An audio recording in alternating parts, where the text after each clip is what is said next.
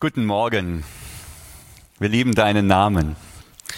Und wenn wir deine Stimme hören, davon haben wir vorher gerade gesungen. Vielen Dank ans Lobpreisteam. Es ist schon einige Jahre her, das war so Mitte der 90er Jahre. Das war hier auf dem Land. Ich bin hier aufgewachsen in der Region. Die Zeit von Rothaus und Rothändle. Vielleicht erinnert sich der ein oder andere. Es war die Zeit, als es noch keinen McDonalds in Überlingen gab, sondern wir uns von Bratwurst und Döner ernährt haben, wenn wir als Jugendliche unterwegs waren. Es war eine ganz besondere Zeit. Und in dieser ganz besonderen Zeit, als junger Mann hier in Überlingen, da habe ich die Stimme Gottes in mir gehört. Und Gott so zu hören, so bewusst und so klar, das war für mich damals eine ganz, ganz neue Erfahrung, diese innere Klarheit. Und das war, wie wenn Jesus zu mir sagt, oder Gott, und ich, das setze ich hier gleich, Daniel, es wird Zeit. Es wird Zeit. Regel dein Leben, entscheide dich, wem du hinterhergehen willst. Entscheide dich, wohin du gehörst. War ein ganz klarer Ruf. Und mir war klar, ja, das kommt von Gott hier. Ich höre ihn hier sehr deutlich. Und so viel habe ich auch damals schon gewusst, wenn man Gott hört, da hat man eigentlich gar nicht mehr so viele Alternativen. Und äh, mir war klar, ja gut, dann bin ich dabei. Ich bin zu unserem Jugendleiter damals hingegangen, habe gesagt, du, ich, ich möchte mein Leben klar machen, ich möchte mit Gott leben, ich möchte Jesus hinterhergehen. Er hat gesagt, dann beten wir zusammen. Haben wir das gemacht, hat er mich umarmt. Und dann ging meine Reise mit Gott los. Das war so der Beginn meiner ganz bewussten Reise mit Gott damals in den 90ern.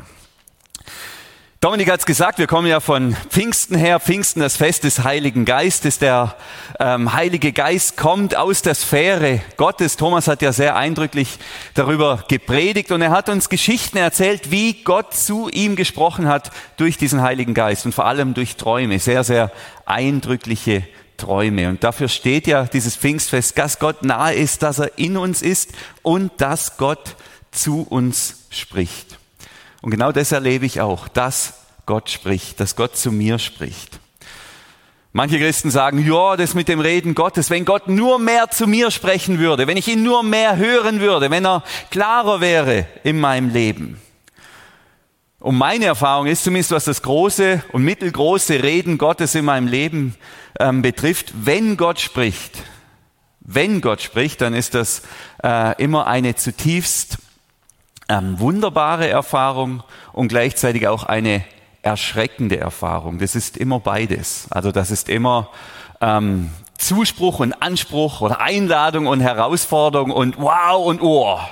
Immer, immer beides gemeinsam. Also das hat wie zwei Seiten. Das ist ein großes Glück und auch in der Regel eine große Herausforderung. Denn wenn Gott spricht, so habe ich erlebt und so haben es die Menschen in der Bibel erlebt, dann fordert er uns in der Regel heraus, diese berühmte Komfortzone, von der wir so gern sprechen, diesen Bereich des sicheren, des überschaubaren, des kontrollierbaren Lebens zu verlassen. Ihr könnt mal gerne im Alten Testament zum Beispiel, aber auch im Neuen bei den Propheten nachlesen. Ich denke, einige dieser Männer, die wären froh gewesen, sie hätten einfach nur in Ruhe Landwirt sein können mit ihren fünf Kühen und Schafen und Gott hätte nicht sie in solche große Aufgaben hineingerufen und berufen. Denn wenn Gott spricht, dann fordert er uns in der Regel herauf, heraus, fordert uns auf, den extra Schritt zu gehen, den nächsten Schritt zu gehen, den, den Mehrschritt zu gehen, die berühmte Komfortzone zu verlassen. Und das habe ich immer wieder erlebt in meinem Leben. Deshalb weiß ich gar nicht, wie sinnvoll und wie klug das ist, zu bitten, dass Gott zu uns spricht und dieses so herbeizusehnen. Denn wenn man es dann hat, dann hat man's, hat man's. Äh, ich denke da an den Propheten Jona. Äh, wenn Gott mal gesprochen hat, dann muss man sich mit dem irgendwie arrangieren. Das ist auch jetzt schon ein paar Jahre her, ähm, sechs Jahre, glaube ich.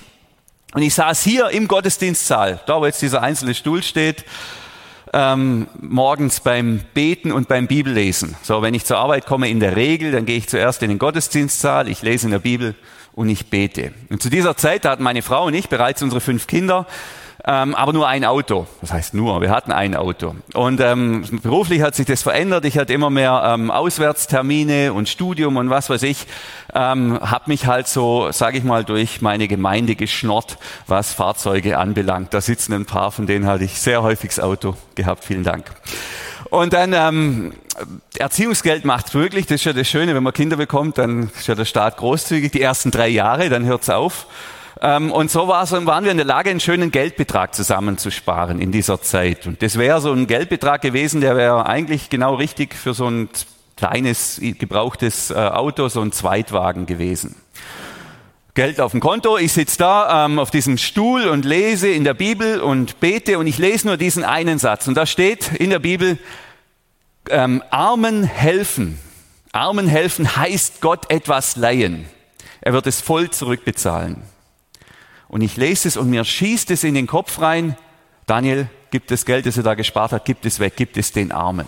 Und ich bin so erschrocken, ich habe die Bibel zugeschlagen und weggelegt. So, es war wie wenn das Buch ganz heiß wäre. Das war so, das hat mich durchströmt, dieser Schreck. Gott hat zu mir gesprochen, ich war mir sicher, ich musste da auch nicht rumüberlegen, war das jetzt Gott oder war es nicht, das war mir klar. Daniel, gib diesen Geldbetrag weg. Hab dann eine Weile gebraucht, bis ich mich sozusagen angefreundet habe mit dieser Idee. Bin dann zu meiner Frau in der Hoffnung, die sagte, so ein Quatsch, machen wir nicht. Äh, aber so ist es ja nicht. Sie sagt, das machen wir. Ähm, wenn du den Eindruck hast, wir sollen das tun, dann tun wir das. Also haben wir das Geld weggegeben. Und das Beste an dieser Geschichte, und das habe ich erst im, im Nach Nachgang eigentlich zusammengebracht, ungefähr ein halbes Jahr später habe ich ein Dienstauto bekommen. Ein wunderbares Auto einer ganz einschlägig bekannten Marke hier in der Gemeinde. Und ich bin heute immer noch so, so dankbar für dieses Auto. Der Karre läuft, bringt mich überall hin, herrlich. Das war auch so eine Erfahrung, da habe ich erlebt, dass Gott spricht. Und wenn Gott spricht, dann fordert er uns in der Regel auf, unsere Komfortzone zu verlassen, diesen extra Schritt zu gehen. Und dann fordert er uns auf, also ist eigentlich verrückt, wenn man darüber nachdenkt. Wir bekommen den Heiligen Geist, damit wir Gottes Stimme hören können, dass der, damit der uns Dinge sagt, die uns eigentlich unangenehm sind, damit wir dann auch die Kraft haben, diese Dinge zu tun, die wir vielleicht gar nicht wollen. So ist das in etwa zusammengefasst. Aber am Ende erleben wir was mit Gott. Und wir dürfen auch die Früchte ernten von diesen Schritten und von dieser Erfahrung. Allerdings eben, wie gesagt, allzu oft verkrafte ich das auch nicht, unser Konto auch nicht. Trotzdem ist es ähm, faszinierend und spannend, so zu leben.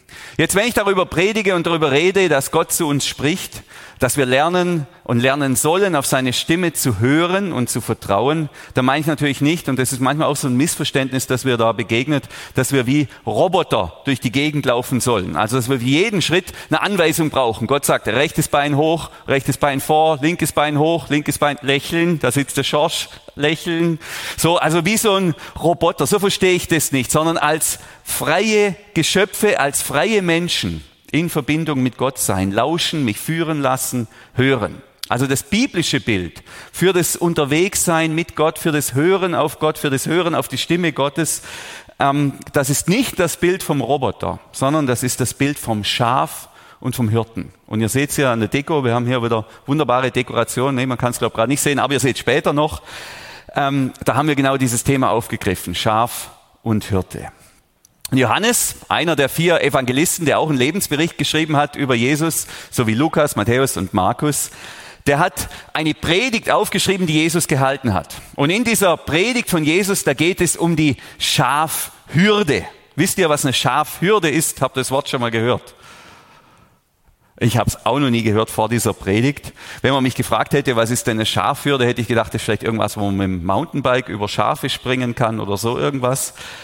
Tatsächlich ist eine Schafhürde, das heißt wohl so im Hochdeutschen, wir haben ja da unsere eigenen Dialektworte, ein umzäunter, befriedeter, geschützter Bereich, in dem alle Schafe einer Region nachts eingesperrt werden.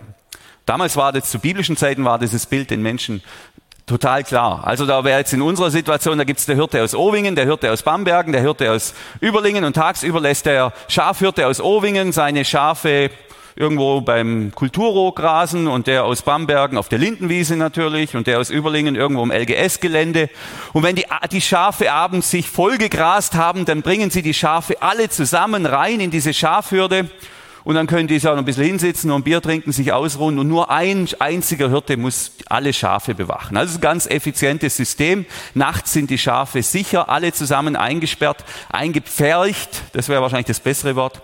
Und dann am Morgen, wenn die Sonne aufgeht und die Vögel zwitschern, dann kommen die einzelnen Hirten, da kommt der Hirte aus Owingen, aus Bambergen, aus Überlingen und er ruft seine Schafe heraus und geht dann mit diesen Schafen wieder zur, wie nennt man das? Jagd hätte ich fast gesagt, aber stimmt ja nicht. Zur Weide, genau, zur Weide, genau. So, und genau dieses Bild, das beschreibt Jesus. Johannes, ähm, also darüber predigt Jesus und Johannes hat es aufgeschrieben, Johannes Kapitel 10. 10, Verse 2 und 4, 2 bis 4. Der Schafhirt geht durch die Tür hinein. Der Wächter am Eingang öffnet ihn. Die Schafe erkennen seine Stimme. Er ruft die ihm gehören einzeln beim Namen und führt sie ins Freie. Und wenn sie alle draußen sind, geht er vor ihnen her und sie folgen ihm, weil sie seine Stimme kennen. Also ist er ein Idylle pur. Das ist ja hier so ein ganz, ganz friedliches, wunderschönes Bild. Ne? Und das hat jeder gekannt damals. Das war was ganz Alltägliches. Wir müssen es erst erklären, damit wir es verstehen, aber dann können wir es auch verstehen. Der Hirte hier in diesem Bild, ich glaube, da muss ich auch nicht viel dazu sagen, im Alten Testament, im jüdischen Teil der Bibel, da war Gott der Hirte für das Volk. Und im Neuen Testament, da steht dann einer hin plötzlich und sagt, ich bin's, ich bin der gute Hirte. Und dieser, der da hinsteht, das ist Jesus. Also, und Jesus hat ja auch diese Predigt gehalten und wenig später sagt er dann auch, dass er der gute Hirte ist. Also Jesus redet von sich. Ich bin dieser gute Hirte. Ich bin der, der die Schafe herausruft aus dieser Schaf Hürde.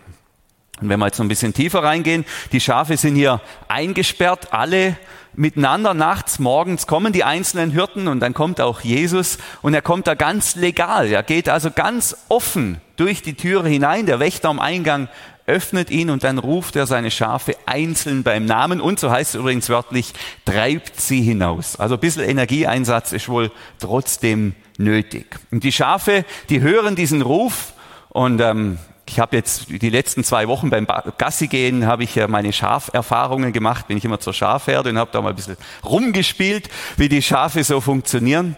Und die Schafe sind tatsächlich sehr aufmerksam. Die spitzen dann ihre Ohren, schauen sich um.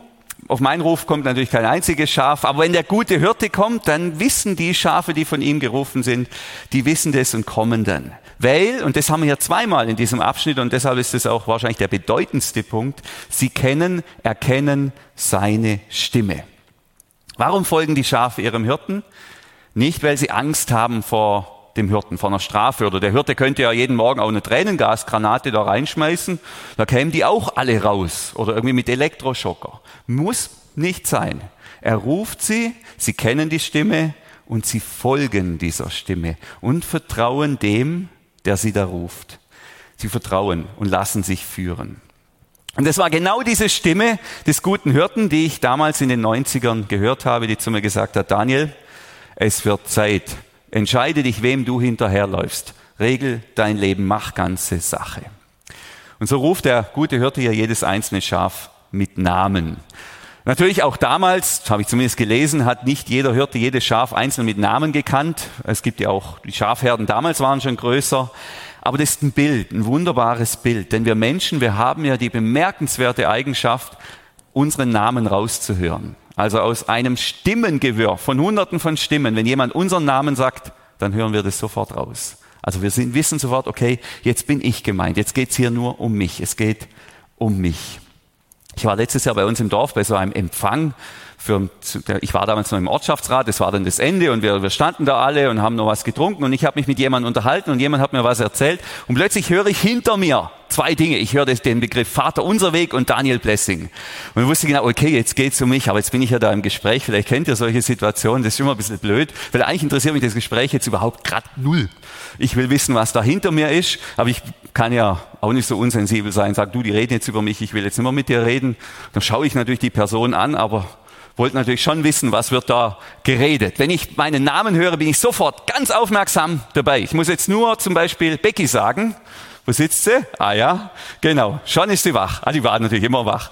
Aber da passiert, wenn wir unseren Namen hören, sind wir sofort da, ganz konzentriert. Das ist das, was uns auszeichnet, ganz persönlich. Da sind wir ganz aufmerksam. Gott ruft mal in der Bibel auch einen Jungen mit Namen. Samuel sagt er. Samuel. Der Junge, der eigentlich schläft, ist sofort wach. Also Gott ruft jeden Einzelnen, der gute Hirte hier im Bild, ruft jeden Einzelnen mit Namen, jeden Einzelnen. Und das ist, und das, so lege ich das jetzt aus, so verstehe ich das mit dem Namen, etwas zutiefst Individuelles, etwas ganz Persönliches. Ein Ruf, dem jeden Mensch, an jeden Menschen einzeln geht. Das ist, betrifft dann nur mich. Das betrifft nur mich, wenn Gott ruft. Und alle anderen Schafe, die da stehen, die zwei, drei, vier, 500 Schafe, wenn der, der Name des einen Schafs kommt, das interessiert die nicht. Das betrifft die auch nicht. Das, die reagieren da auch nicht. Aber dieses eine Schaf weiß, ich bin gemeint. Ich bin gemeint. Ich werde gerufen. Das heißt, wenn Gott spricht, ist es was ganz, ganz Persönliches, was zwischen Gott und mir ein ganz geheimnisvoller, individueller und persönlicher Vorgang. Und die Schafe erkennen die Stimme. So wie ich das jetzt beschrieben habe in den 90ern, das war mehr so eine mystische Erfahrung, wo ich plötzlich innerlich gewusst habe, jetzt spricht Gott zu mir. Ich habe es erlebt, ich habe es hier vorher beschrieben beim Bibellesen, auch da spricht Gott zu mir.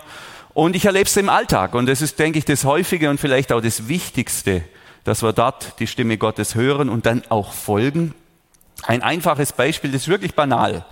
Ähm, ich saß im Büro und vor, vor dem Büro waren zwei Bauarbeiter und ich sehe die und laufe da rum und denke, oh, denen bringst du jetzt einen Kaffee und, und was zu trinken. Das, ich meine, es war ein Impuls. Ich habe hier die Stimme des guten Hirten gehört. Ah, keine Bock, kein Bock, habe eigentlich andere Sachen zu tun.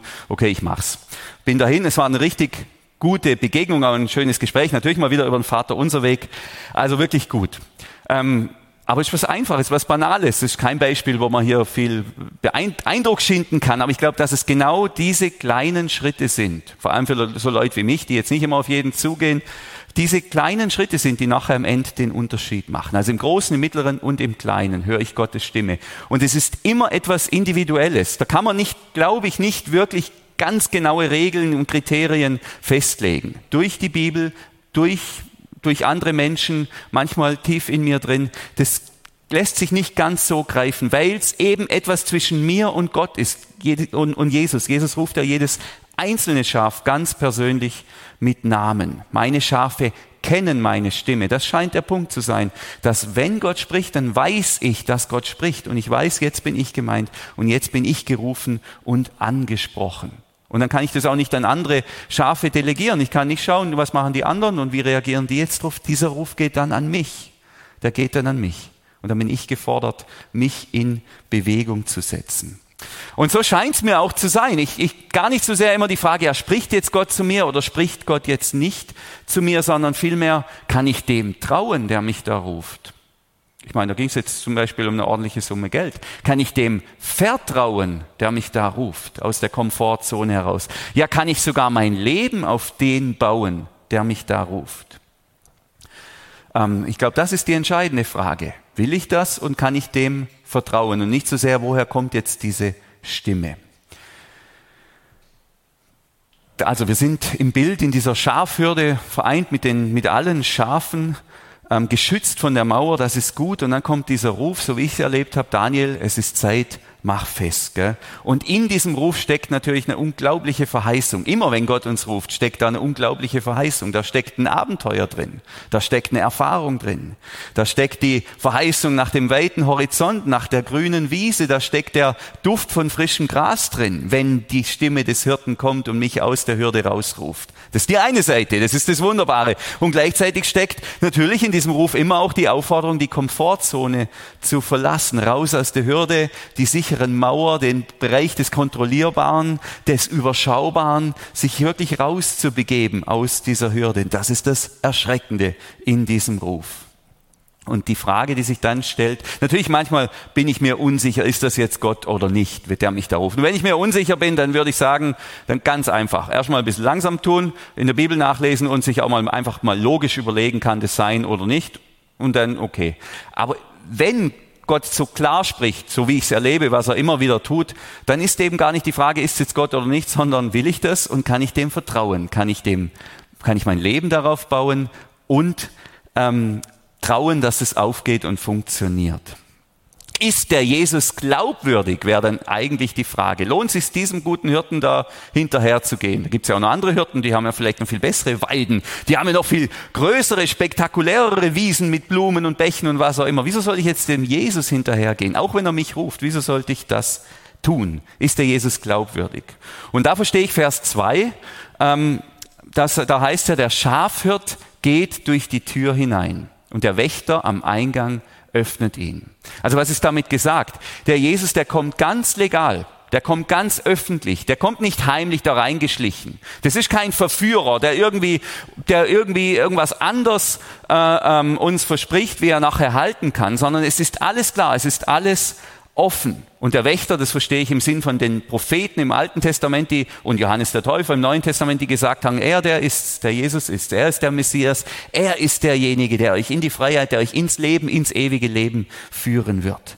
Also da gibt's keine Tricks, da gibt's keine Geheimnisse. Es ist alles offen, es ist alles klar. Und wer wissen will, wer ist dieser Hirte, der mich da ruft? Wer ist das? Wer ist diese Stimme, die mich da ruft? Zu wem gehört diese Stimme, die mich da ruft, von der ich, die ich so klar wahrnehme? Kann man alles nachlesen. Matthäus, Markus, Lukas, Johannes, steht alles da, liegt alles offen. Wir lesen da über die Motive von Jesus, über die Ziele, was ihn antreibt, was ihn bewegt, wofür er steht und was er will. Ist alles offen da. Also es, wir müssen da jetzt uns nicht auf irgendeinen völlig Unbekannten einlassen. Ist alles da. Der Wächter geht durch den, äh, der Schafhirt geht durch die Tür hinein. Der Wächter am Eingang öffnet ihn. Ganz offen, ganz transparent kommt Jesus und tritt auch in unser Leben. Alles ganz offen und, und klar. Da gibt es keine Geheimnisse. Kann man sich vorher informieren. Also die Frage war, kann ich dem Jesus trauen? Ähm, ist alles offen, alles transparent und, das kann ich jetzt von mir sagen, auch wenn ich mein Leben noch nicht zu Ende, hoffentlich zumindest noch nicht zu Ende gelebt habe, äh, meine Erfahrung ist, ja, du kannst dem Jesus trauen. Er führt dich vielleicht auf Wege, die du nicht gehen willst, zumindest nicht am Anfang. Er fordert dich manchmal heraus, Dinge, die scheinbar über der Schmerzgrenze liegen, auch das habe ich erlebt. Aber am Ende kann ich sagen, bisher, ja, du kannst auf diesen Jesus trauen. Ja, du kannst dem Jesus vertrauen. Und ja, du kannst dein Leben auf Jesus bauen.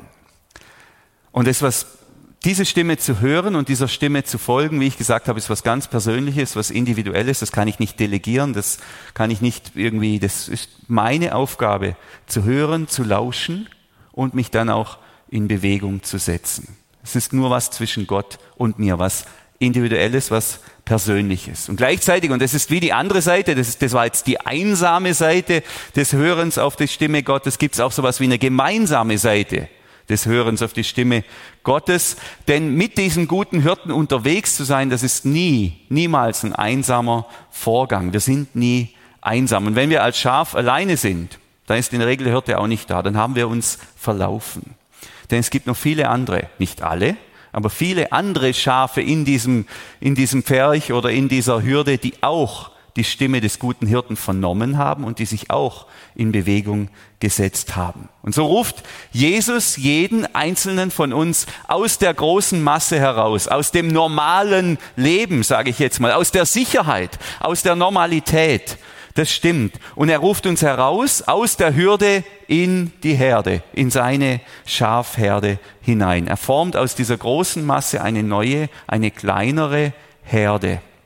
Das bibelgriechische Wort für Gemeinde übrigens heißt Ekklesia, das heißt so viel wie die Herausgerufenen. Herausgerufen aus der großen Masse der Menschen, der Schafe, ähm, hineingerufen in eine kleinere Gruppe, in diese Herde des guten Hirten. Und ich denke, das ist die Erfahrung, die, die wahrscheinlich die allermeisten von uns jetzt hier gemacht haben, die allermeisten zu Hause vor den Geräten. Drum ähm, seid ihr ja jetzt auch hier dabei. Und vielleicht ist noch die Erfahrung, dem, äh, fehlt dem einen oder anderen. Da kann ich nur sagen, mach dich auf den Weg. Lass dich rufen von dem guten Hirten. Und so bilden wir jetzt gemeinsam eine neue Herde. Aus der Hürde in die Herde.